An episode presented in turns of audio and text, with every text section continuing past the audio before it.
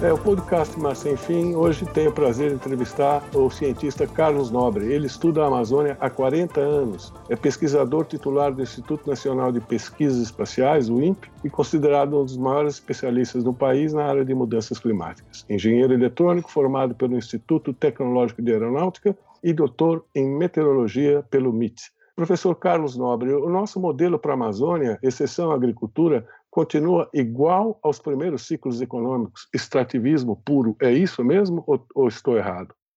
É um extrativismo é, intensivo no uso de recursos naturais e, de fato, esse é um modelo que se iniciou nos anos 70, quando, à época, o governo militar decidiu levar um modelo tradicional de desenvolvimento para a Amazônia, a Amazônia como uma fonte de recursos naturais explorados de forma intensiva, principalmente é, através do desmatamento e da geração de áreas para a pecuária. Grande parte da área desmatada, normalmente, o primeiro desmatamento cerca de 90% da área desmatada se torna pecuária. Depois de alguns anos, uma parte dessa área é abandonada e as culturas agrícolas, principalmente soja, acaba tomando uma parte menor dessa área. Hoje, nós temos 800 mil quilômetros quadrados desmatados na Amazônia brasileira, cerca de 20% da floresta já foi desmatada, 63% pecuária, pastagens de muito baixa produtividade, 9% é agricultura, principalmente soja, é, e 23% foi de fato abandonada. A floresta está regenerando. E também, além da, da agricultura e da pecuária, o modelo dos anos 70 é da exploração mineral intensiva também e exploração de energia, principalmente grandes hidrelétricas. Então, esse foi o modelo que os militares trouxeram para a Amazônia no início dos anos 70 e que perdura até hoje. É um modelo de extrativismo de recursos naturais e não é um modelo que consegue enxergar qualquer benefício de manter a floresta em pé. Professor, a gente pode falar, então, que desde a redemocratização, os sucessivos governos, pelo menos para mim, parece que o, só o que eles fizeram foi tentar manter em baixa o desmatamento. Né? E nós já tivemos governos de centro, de esquerda, agora de direita, e o máximo que se conseguiu ver durante todo esse período foi uma tentativa de manter o desmatamento em baixa. Por que, que é tão difícil um projeto para a Amazônia, hein? Se nós analisarmos a partir do fim do governo militar, nós vamos perceber que o, renascimento da democracia no Brasil veio com uma grande inspiração de proteção ambiental.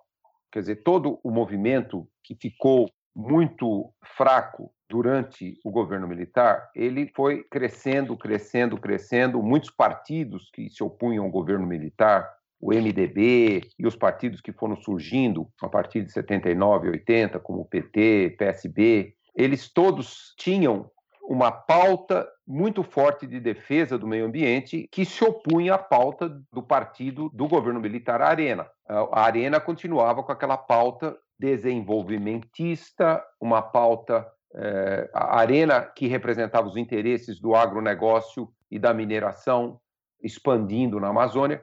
Então, como o, o, os partidos que se opunham à ditadura militar, eles encabeçaram a defesa do meio ambiente. A Constituinte de 88, a Constituição de 88, ela realmente foi muito modernizadora na legislação ambiental. É uma Constituição que aumentou muito o direito à proteção ambiental e também o direito dos povos tradicionais, dos povos indígenas, quilombolas, então, nós vimos a partir de 89 um enorme crescimento da defesa do meio ambiente. Isso se expandiu por todo o Brasil. Na Amazônia, essa defesa ambiental e dos povos indígenas significou um contínuo crescimento das áreas de proteção, das unidades de conservação e da demarcação de reservas indígenas.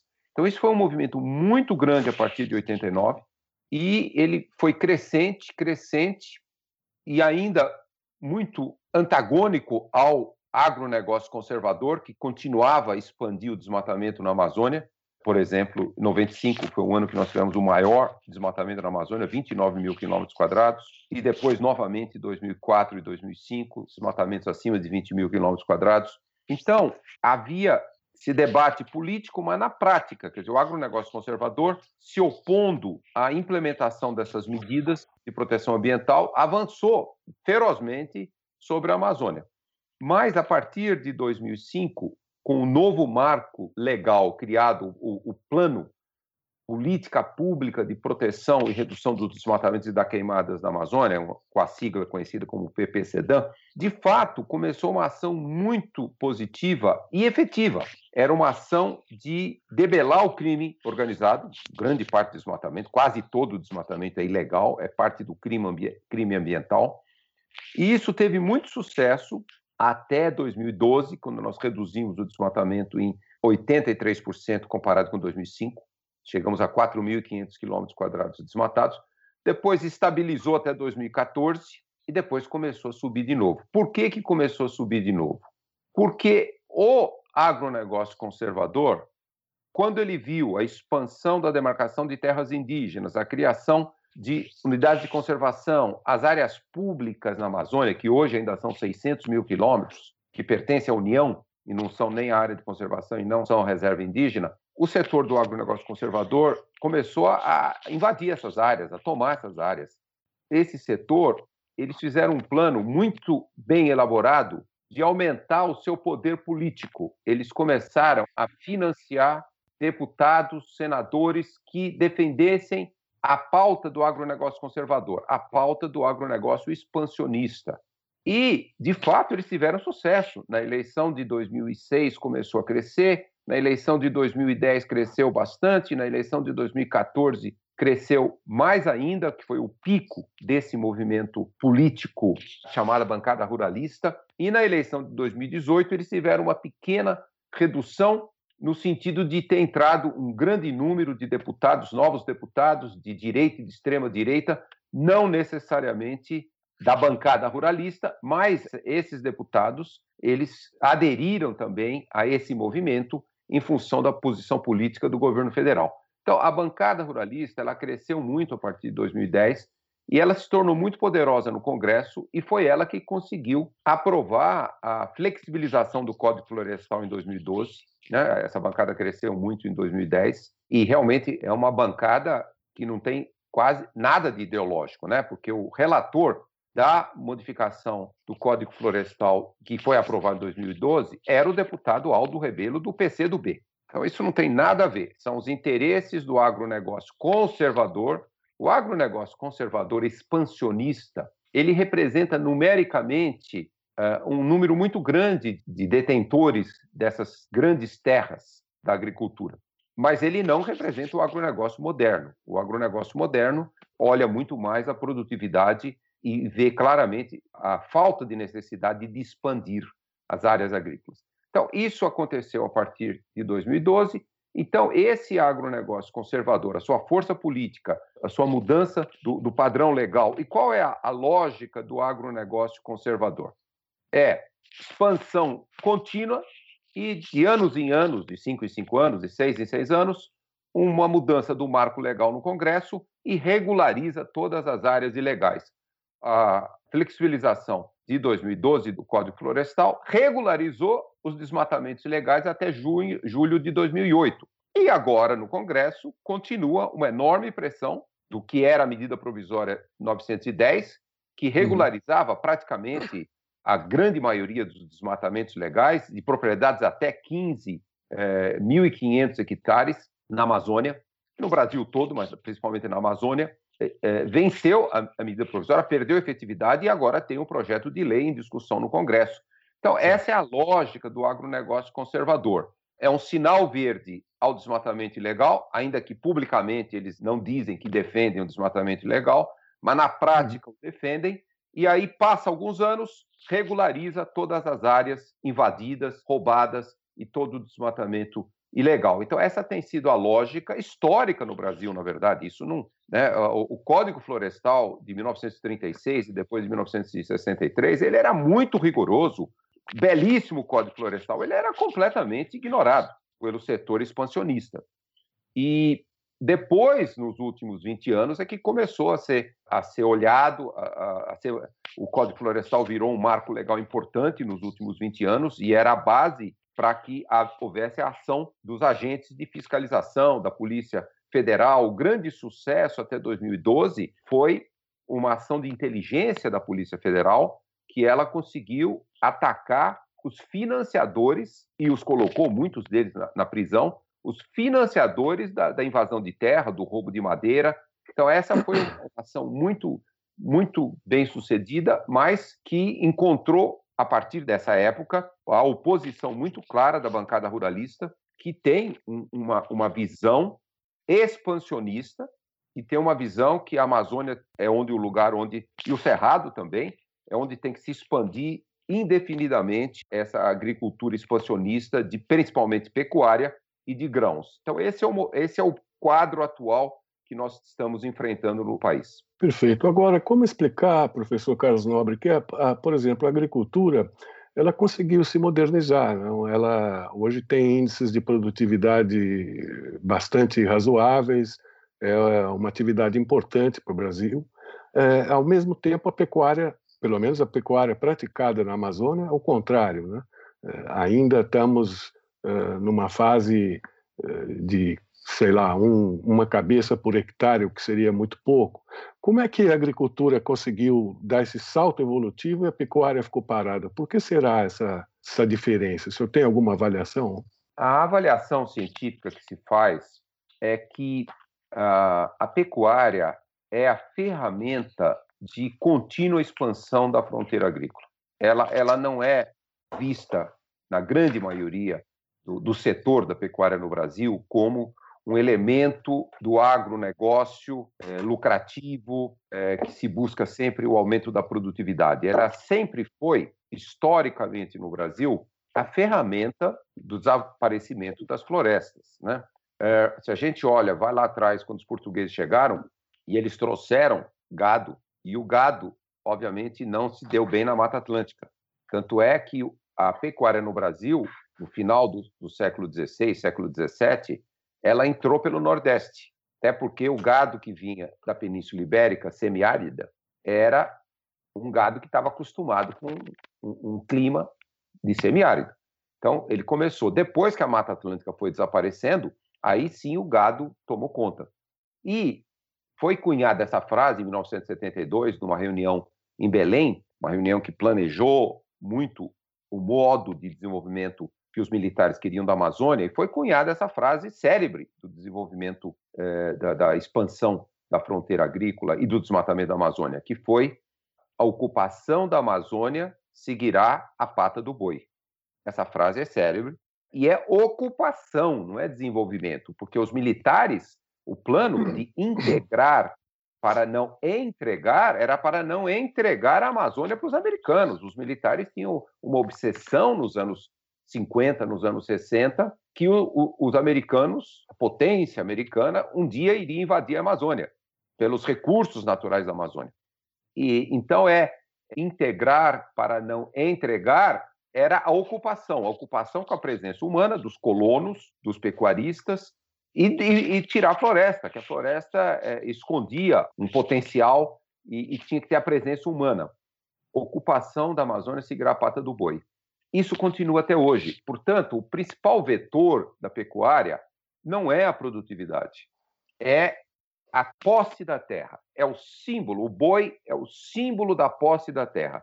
É muito interessante que isso é global. 65% dos desmatamentos das regiões tropicais todas América do Sul, África, Sudeste Asiático, é boi. É o boi que começa. Às vezes depois o boi sai e vem uma cultura agrícola. Por exemplo, lhe dou esse dado.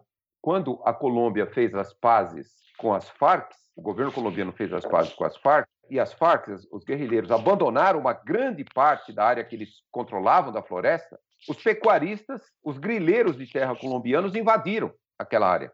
E eles desmatavam e mantinham uma cabeça de gado em três hectares. E eles queriam simplesmente demonstrar: olha, essa área é minha. É os grileiros colombianos. Olha aqui, ó, essa cabeça de gado é minha. Então, o gado é o símbolo da posse de terra. Portanto, isso é na Amazônia, mas sempre foi no Brasil. Sempre foi. A produtividade da pecuária brasileira é 1,35 cabeças de gado por hectare. Não chega a 1,4. No Brasil como um todo, na Amazônia No estado do Pará, por exemplo, 0,9. Então, quer dizer, não, a, a, produtividade da pecuária do Brasil é baixa no Brasil inteiro. Entendi.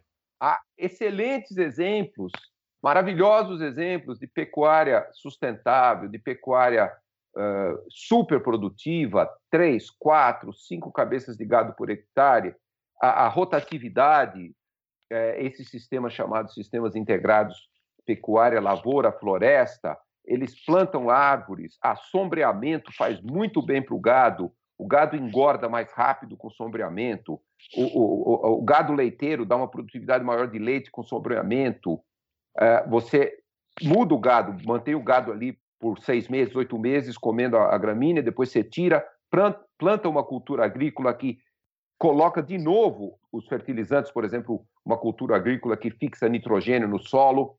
Então, essa moderna agricultura, que um colega da Embrapa chama de bovinocultor e não de pecuarista, é, é, uma, é, uma, é uma pecuária moderna, uma pecuária lucrativa, uma pecuária do século XX e do século XXI. Só que, infelizmente, por exemplo, o plano de agricultura de baixo carbono, que o, o governo brasileiro lançou a partir das pesquisas da Embrapa em 2010, para reduzir as emissões da agricultura, dez anos depois, 7% da área de pastagem do Brasil aderiu ao plano.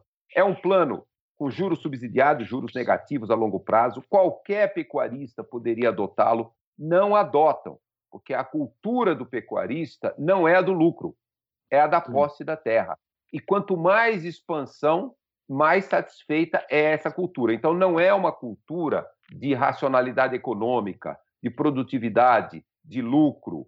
É uma cultura de posse de terra. É uma coisa que vem há 500 anos. E realmente nós precisamos mudar o padrão cultural do, do agronegócio brasileiro.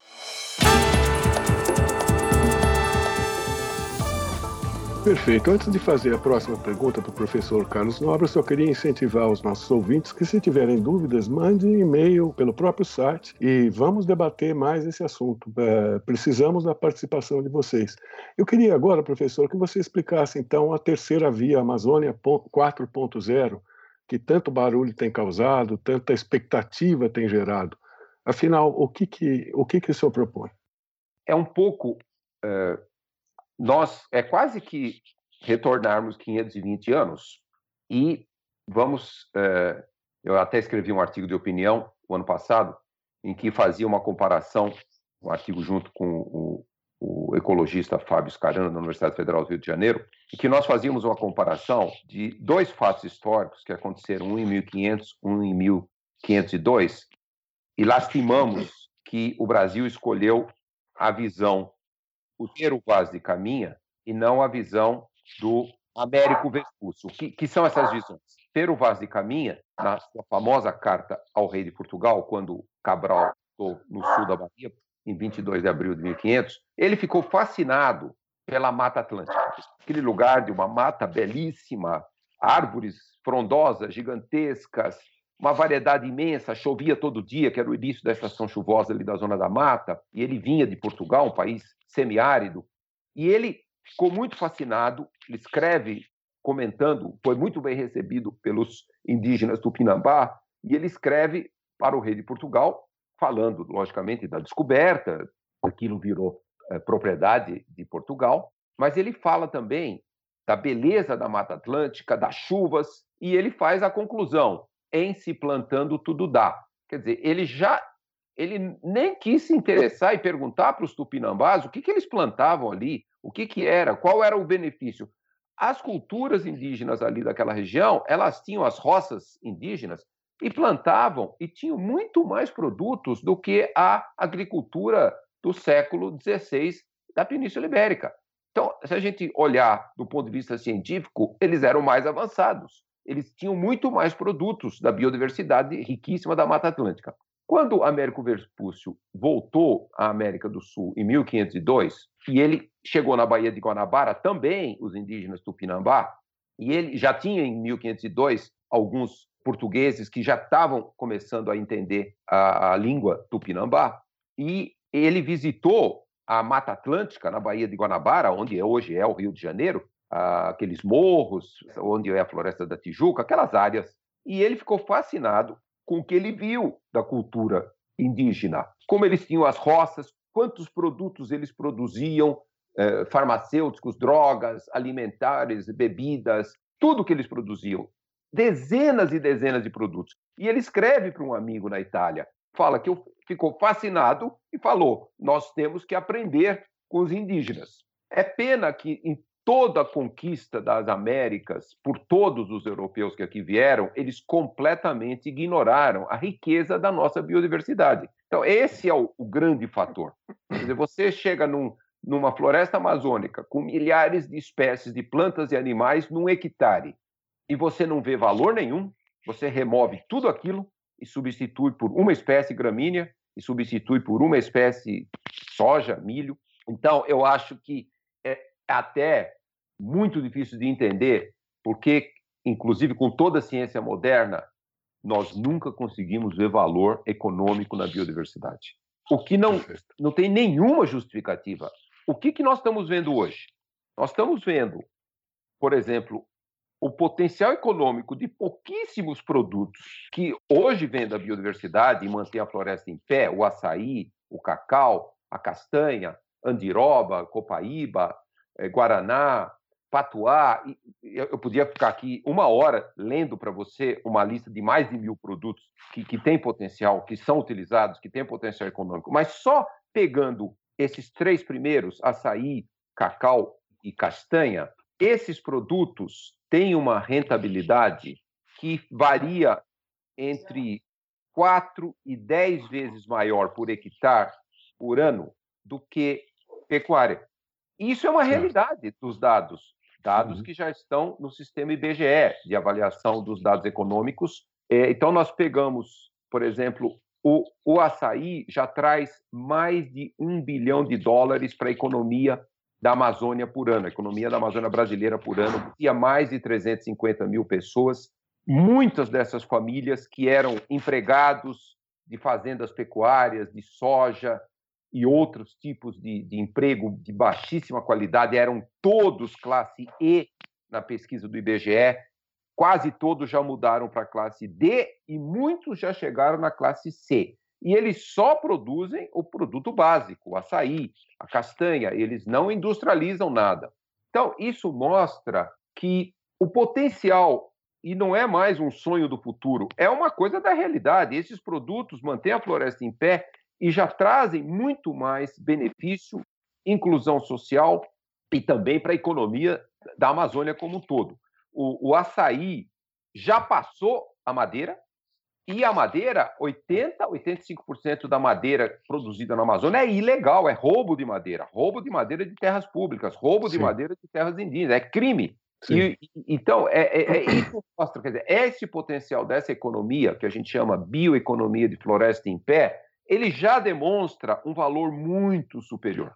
E a briga hoje é, é uma briga muito feia, porque os que representam o setor do agronegócio conservador, do que, re, do que tira a floresta e substitui por gramínea ou por, ou por um, um, uma, uma cultura tipo soja, são pessoas que não têm uma visão da, de, de, de, mudar a sua, a, a sua maneira de trabalho, o seu modelo econômico, por mais que potencialmente sistemas agroflorestais com dezenas ou centenas de espécies, nós temos o exemplo da cooperativa dos descendentes de japoneses de Tomé Açu, no Pará, que produzem mais de 70 produtos em sistemas agroflorestais e sistemas extrativistas da própria floresta. Mais de 70 produtos, e que já encontram mercado. A maioria dessas famílias ali da cooperativa de Tomé Açu já são classe C, e mais do que classe C, já começa a ter uma mudança, que é a mudança fundamental. Se você vai em Tomé você já vê um monte de fa famílias que conseguiram mandar os seus filhos para as universidades. Fizeram universidade, voltaram, estão lá, quer dizer, já tem uma grande modernização dos sistemas agroflorestais, com, com, com pessoas que fizeram agricultura e outras e outras faculdades, e a maioria deles já faz o ensino médio. Quer dizer, nós estamos mudando o padrão social dessas populações, ainda no número pequeno. Mas esse é o potencial. E a Amazônia, uh, terceira via amazônica, é exatamente ver valor da floresta em pé, que, que é maior, que é já é maior onde ele, onde ele é explorado. O potencial é gigantesco. Nós estamos falando de meia dúzia de produtos hoje que atingem escala, escala econômica. Uh, o potencial é de centenas de produtos. E com a ciência moderna, por isso que é a Amazônia 4.0. É como trazer as ferramentas modernas da tecnologia do, do século XXI, a quarta revolução industrial, essa união de biotecnologia, tecnologias digitais e, e ciência dos materiais, como trazer isso para dentro da Amazônia e como criar bioindústrias. Né? O Brasil vem se desindustrializando há 25 anos. Sim. Nós jamais seremos país de classe média, país desenvolvido, se nós não invertermos esse curso. Não, não existe possibilidade de se tornar um país desenvolvido só explorando recursos naturais. Nós exploramos é, minério, somos um país grande produtor de minério de ferro, exportamos tudo para outros países, exportamos para a China e depois compramos os trens, tudo, todos os produtos de, de aço da China. Quer dizer, nós precisamos inverter essa lógica de não industrializar. E, principalmente, o nosso grande potencial é a industrialização da biodiversidade. O Brasil é o mais rico em biodiversidade, Colômbia em segundo lugar, Indonésia em terceiro lugar. E não é só da Amazônia. Mata Atlântica é biodiversa, Caatinga é biodiversa, o Cerrado é biodiverso. Então, esse é o grande potencial. Modernas tecnologias da quarta revolução industrial, trazer para a Amazônia, desenvolver centenas, milhares de, de biofábricas, de industrialização desse, desse, dessa riqueza e muita ciência e muita tecnologia para, de fato, descobrir esse potencial. Qual é a riqueza biológica da, das espécies amazônicas que nós muito pouco conhecemos, inclusive, vamos dizer assim, fazendo uma confluência importante com conhecimento tradicional, com conhecimento dos povos indígenas, quilombolas, povos da floresta, ribeirinhos, eles têm muito conhecimento. Nós precisamos medir esse conhecimento científico nosso com o conhecimento tradicional e desenvolver essa, essa nova industrialização. Esse é o caminho que o Amazônia 4.0 propõe. Carlos Nobre, é, você falou agora há pouco na questão da madeira, né? 80% dela é ilegal, etc. A pergunta que eu queria fazer era: muita parte dessa madeira é vendida em estados como São Paulo e Rio de Janeiro. E é, eu acho curioso que as mesmas pessoas que reclamam quando a, as queimadas explodem na Amazônia eu, é, é, eu não vejo essas pessoas se preocuparem com a origem da madeira, por exemplo. Nos meus círculos social, eu sempre uso esse, esse exemplo, no meu círculo social, que não é muito grande, mas de qualquer forma, eu não conheço ninguém, ou quase ninguém, que se preocupe em, na hora de comprar madeira, por exemplo, em ver eh, certificado de origem da madeira. Como fazer esse cidadão que grita pela Amazônia se engajar nessa causa de forma mais eficiente? Essa questão é muito importante. Há 25 anos, as pesquisas de opinião mostram que acima de 90% dos brasileiros são contra o desmatamento da Amazônia. É, eu já pensei muito nisso. Por que, que o brasileiro não exerce o seu poder como consumidor? Perfeito. Isso me parece um, uma falência estrutural da democracia brasileira. Quer dizer, o brasileiro ele vai na eleição a cada quatro anos, dois anos, vota, mas de fato nós quase que perdemos a fé na efetividade da, da democracia. Tanto é que a maioria dos brasileiros, é, principalmente os mais vulneráveis, os economicamente é, prejudicados, eles criaram essa famosa expressão rouba, mas faz Quer dizer, o, o brasileiro ele par, parou de acreditar na seriedade da classe política e então é o rouba mais faz. Quer dizer, vota num candidato, todos roubam, mas pelo menos vão tentar votar num que rouba, mas faz um pouquinho mais pra, pela gente. Então ele, o brasileiro perde muito a, a, a fé no poder que, o, que o, o cidadão deveria ter numa democracia. E esse tem muito a ver com essa questão do de, do brasileiro não acreditar, em, em grandes números, que ele pode, como consumidor, ele pode exercer um enorme papel na redução da ilegalidade na Amazônia, tanto da madeira quanto da pecuária. É, o nosso consumo de carne, né? quer dizer, eu tenho falado muito, uh, se realmente o brasileiro fosse exigente, como o consumidor europeu é, a pressão de desmatamento da Amazônia, de roubo de madeira, diminuiria imensamente. Porque, por exemplo, hoje as tecnologias modernas seria trivial colocar um, um chip na orelha do boi e, e esse chip colocasse a, a, coordenada do boi, do nascimento até ir para o abate ou, ou, ou, ou leiteiro, é, a vida toda. Então, com as tecnologias modernas de Big Data, seria trivial, é trivial, você é, é, ter a história de onde esse boi andou a vida inteira. E você Perfeito. teria exatamente se o boi teve numa área desmatada ilegalmente. O Ministério Público, o IBAMA, todo mundo sabe onde é o desmatamento ilegal. Então faria um cruzamento. A pessoa chegaria no, no supermercado com o seu celular, ia lá no código, no QR Code da, daquele pacote de carne, e se ele quer saber onde o boi esteve a vida inteira, está lá. Isso aí existem para outros produtos, existem para produtos já em mercados europeus e mercados de outros países. Então, quer dizer, isso é, a tecnologia existe. O brasileiro não cobra. E o setor do, do agronegócio põe muita pressão para evitar esse tipo de acompanhamento, de determinação da legalidade, seja para a madeira ou seja para a, a pecuária. Lógico, é o maior vetor de desmatamento é a pecuária, mas o roubo ilegal de madeira tem sido sempre o primeiro passo antes do desmatamento para uh, ilegal para o gado, porque vai-se rouba-se toda a madeira de valor econômico e aí para roubar a madeira, para entrar aquela, aquele tratorzinho que, que puxa o, o tronco de madeira, eles abrem trilhas. Uhum. E a, aquelas trilhas são o início do, do, do, do, processo do desmatamento ilegal depois, onde os, os, os semi-escravos lá com as motosserras vão cortar a madeira, os tratores entram para derrubar, então, é, e depois entram-se para botar o fogo. Então, a, a, o roubo de madeira tem sido um vetor inicial desse, desse crime ambiental na Amazônia. Então, é, é, é muito importante que o, o, o brasileiro, e, e, eu conto muito que os jovens, vamos dizer assim, da geração da Greta, e, e que eles comecem a acreditar que o poder do consumidor é muito grande. Se, se, nós nos organizarmos, principalmente os jovens, e começarem a demandar a origem dos produtos, da madeira. Eu acho que o vetor de desmatamento diminui muito. Por quê? Porque é muito mais produtivo. Você pode atender às necessidades de, de, do mercado da carne no Brasil multiplicando por 0,25 a produtividade da pecuária. Precisa, não precisa expandir.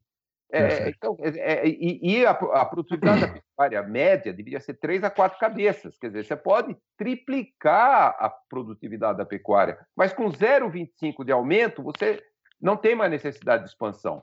Então, ó, o, o papel do consumidor, tendo consciência do seu papel numa democracia verdadeira, do seu poder de, de induzir a sustentabilidade, a direção da a, a trajetória da sustentabilidade, então, isso é essencial. Isso tem que começar no sistema educacional.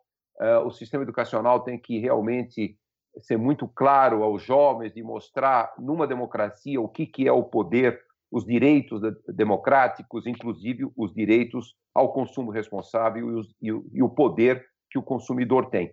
Se nós conseguíssemos, ao longo de alguns anos, uma década, tornar o consumidor brasileiro tão, é, vamos dizer assim, exigente do, do consumo da, produção sustentável quanto é o consumidor europeu, nós reduziríamos a ilegalidade a, a menos de 10%.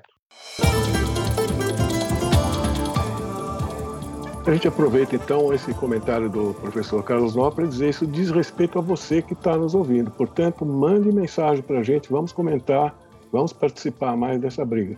Professor, eu queria aproveitar um pouquinho a questão da pandemia para pedir que você esclareça o comentário que fez uh, ao pesquisar para fazer essa entrevista, eu achei aí na internet. Uh, você teria dito que nós estamos brincando com fogo sobre o risco da Amazônia gerar novas epidemias. Eu gostaria que senhor explorasse um pouquinho essa questão.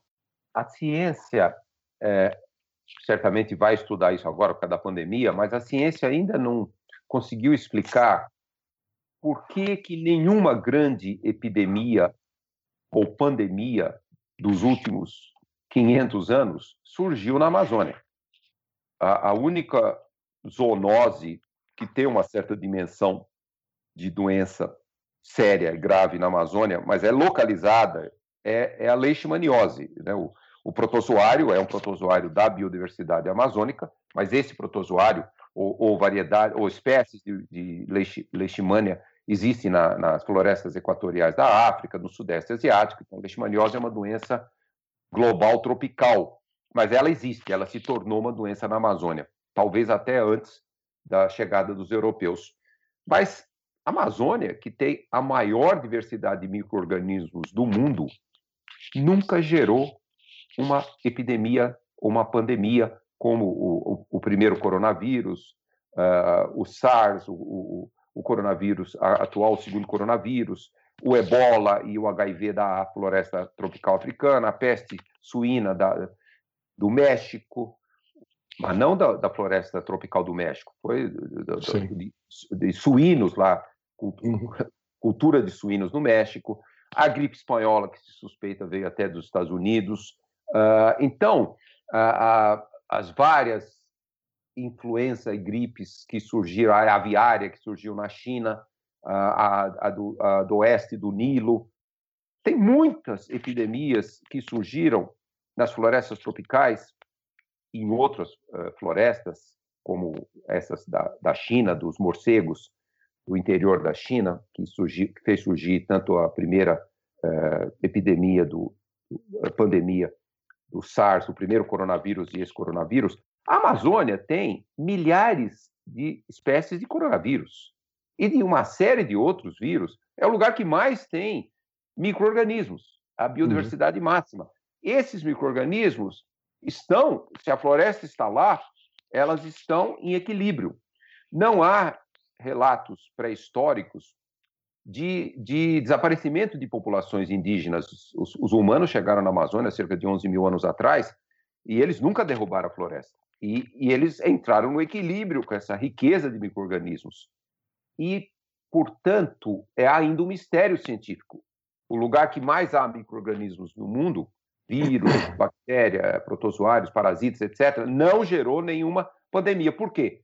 Porque a, a, o vetor das pandemias, que é a perturbação do equilíbrio ecológico natural, quando você tem o confinamento de muitos animais domésticos, aves, gado, uh, suínos, e, e, e, aí aquele confinamento cria condições de mutações de, de, de, de micro-organismos dentro do, daquele animal, e aí, pela proximidade do, do animal domesticado com o humano, da carne, etc., ele migra para o humano e aí do humano ele pode é, migrar, por exemplo, esse tipo de coronavírus, ele migra de humano para humano, por isso que explode rapidamente uma pandemia. Outras, Perfeito. outras como chikungunya, dengue, zika, é, o vetor é o inseto, então uh, o ambiente urbano também cria condições para o Aedes aegypti se multiplicar, mas então é um mistério, lógico, essas pandemias todas chegaram na Amazônia, de fora, né? Tudo hum. isso, a malária não é amazônica, e ela é um sério problema, sempre foi, desde que os, os, os portugueses e espanhóis chegaram, os colonizadores uh, brancos chegaram na Amazônia, eles trouxeram a malária. E, e aí, lógico, o vetor, o, o, inseto que transmite a malária é da biodiversidade amazônica, mas não o protozoário, que, que, que é a origem da, da, da zoonose. Então, é um mistério a Amazônia sendo perturbada fogo. O fogo, por exemplo, ele coloca muitos animais em estresse. E um animal em estresse, como um morcego, é aquele estresse que o animal passa quando ele está fora do seu ambiente, é que cria condições do vírus uh, receber uma mutação genética. Ele, ele para sobreviver dentro do animal no estresse, ele muda. E às vezes ele, ele muda de uma maneira, como o coronavírus 2, que ele muda e vira um, um vírus muito com uma plasticidade enorme, e essa plasticidade acaba é, favorecendo se tornar uma pandemia, como é o caso do, desse novo coronavírus dentro do corpo humano. Ele se multiplica com muita rapidez, ele tem uma forma que ele é absorvido pela, por células humanas, uh, e aí ele entra dentro da célula e, e, se reproduz dentro da célula. Então, esses mecanismos todos que a ciência conhece bem, é até um mistério por que, que essa perturbação, o, o fogo, o uso do fogo, todos esses eh, que entram dentro da floresta e saem, os, os mineiros ilegais, os, os, os, que roubam madeira, os, que, os que roubam terras, que, que vão, ficam dentro da floresta e depois saem, estão dentro da floresta nesse ambiente perturbado do fogo, do desmatamento, convivendo com esses animais silvestres. Portanto, é um mistério, porque todas as condições para gerar uma mega epidemia e pandemia estão presentes na Amazônia, pelo menos intensivamente, desde a década de 70. Então, nós não podemos jogar com a sorte. Uh, nós temos globalmente, no pós-pandemia, que buscar restaurar o equilíbrio ecológico. De fato, há, assim como nós esperamos uma mudança cultural do brasileiro de se tornar um consumidor responsável, nós temos que contar que o consumidor chinês também vai se tornar responsável. Tem que haver uma Sim. enorme mudança do padrão de consumo de carne.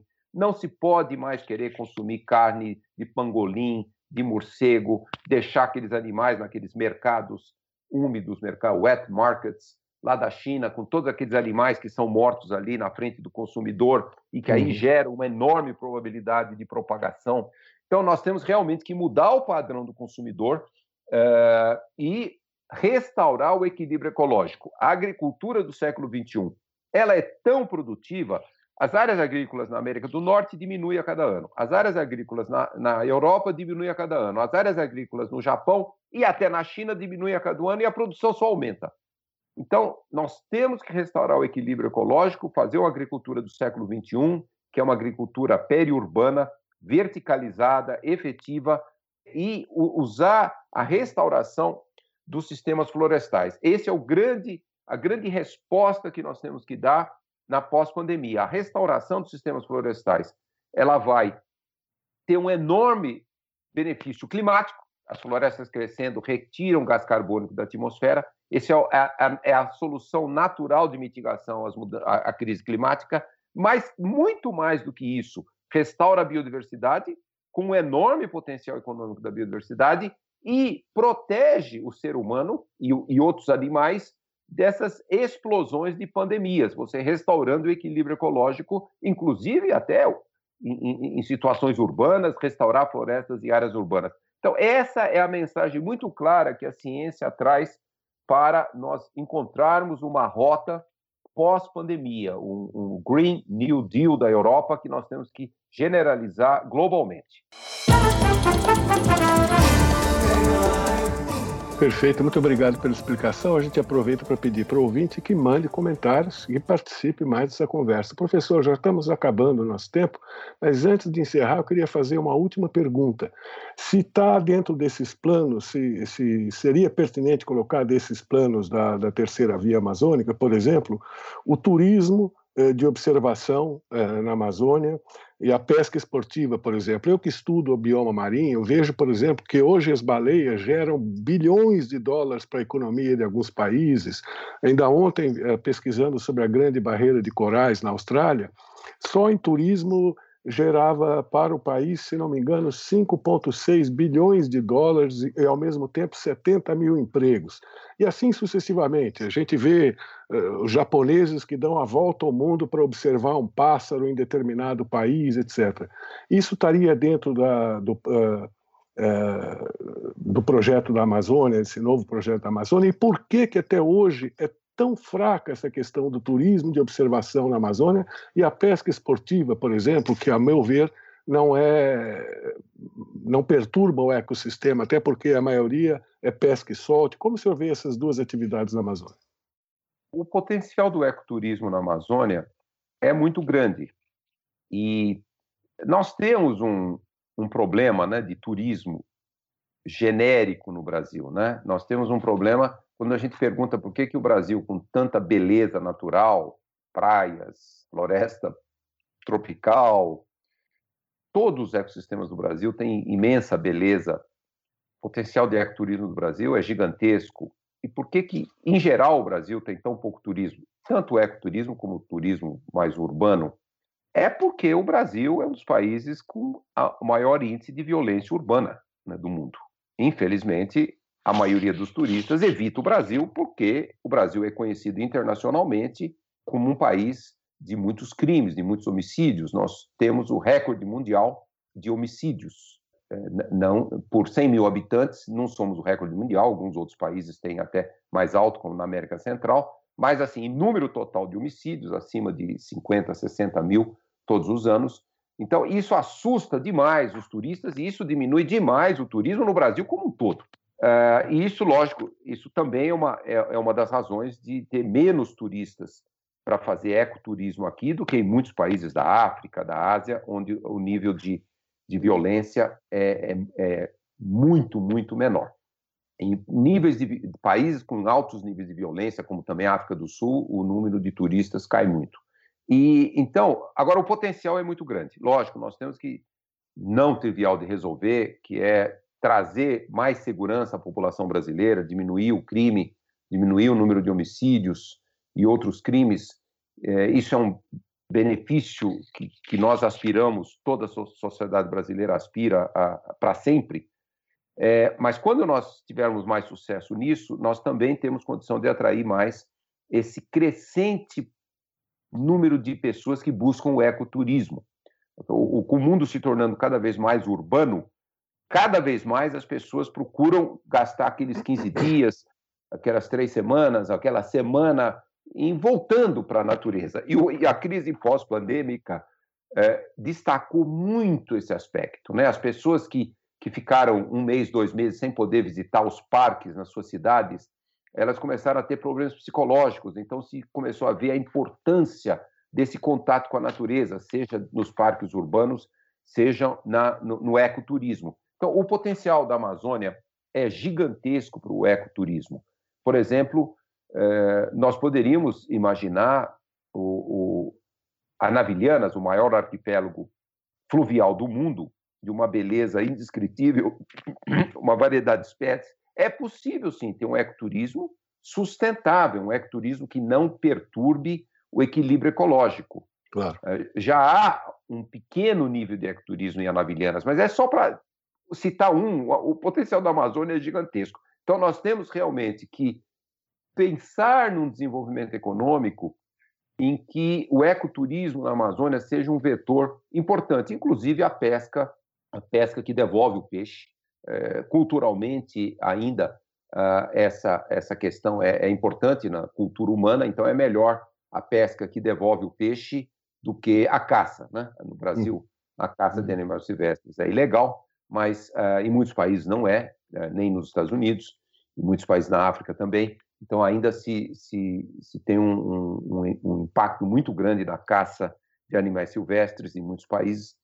É, no Brasil é totalmente legal, ainda que ocorra, mas a pesca e o retorno é um, um, elemento cultural que atrai muitos turistas e pode também, existe já na Amazônia, por exemplo, ali na, em Mamirauá, tributário do, do, Rio Tefé, já tem um programa de, desse tipo de pesca, o Pantanal tem inúmeros programas desse tipo de pesca. Então, esses são potenciais econômicos, mas assim, o maior potencial do ecoturismo são esses grandes sítios ecológicos que a Amazônia tem, únicas no mundo, como a Navilhanas, esse é um enorme potencial.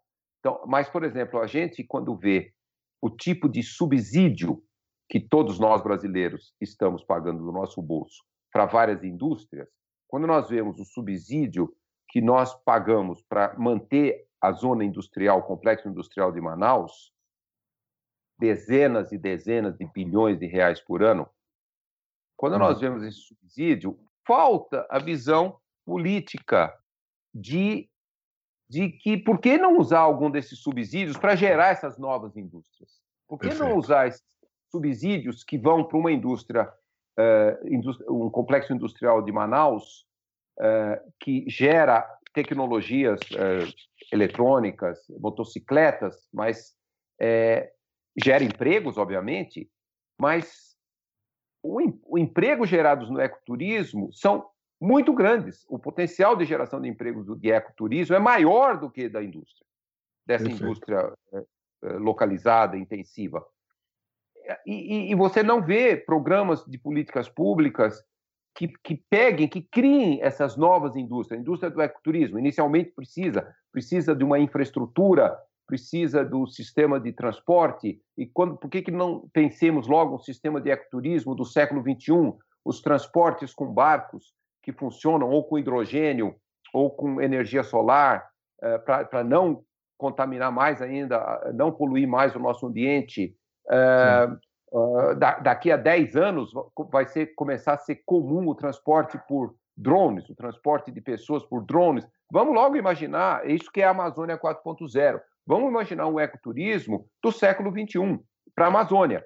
Tudo isso está se tornando tecnologicamente possível, economicamente viável, mas inicialmente esses projetos todos precisam de algum subsídio, principalmente na parte de infraestrutura.